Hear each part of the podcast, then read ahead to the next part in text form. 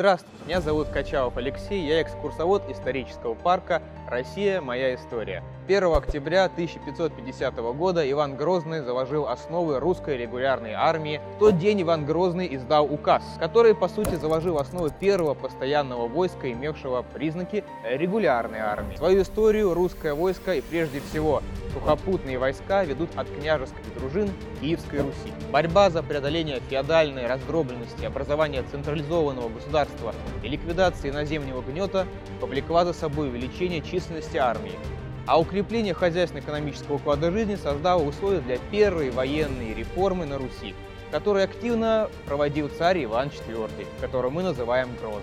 В дальнейшем появилась усовершенствованная артиллерия, миновзрывательные средства, ручное огнестрельное оружие. Также было проведено упорядочение системы комплектования военной службы по местном войску.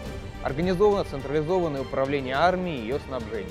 Наряду с этим были созданы стрелецкое войско и постоянная стражевая служба, а наряд артиллерии выделен самостоятельный род войск. Эти меры по укреплению армии позволили русским войскам успешно отстаивать интересы Руси в борьбе с многочисленными врагами.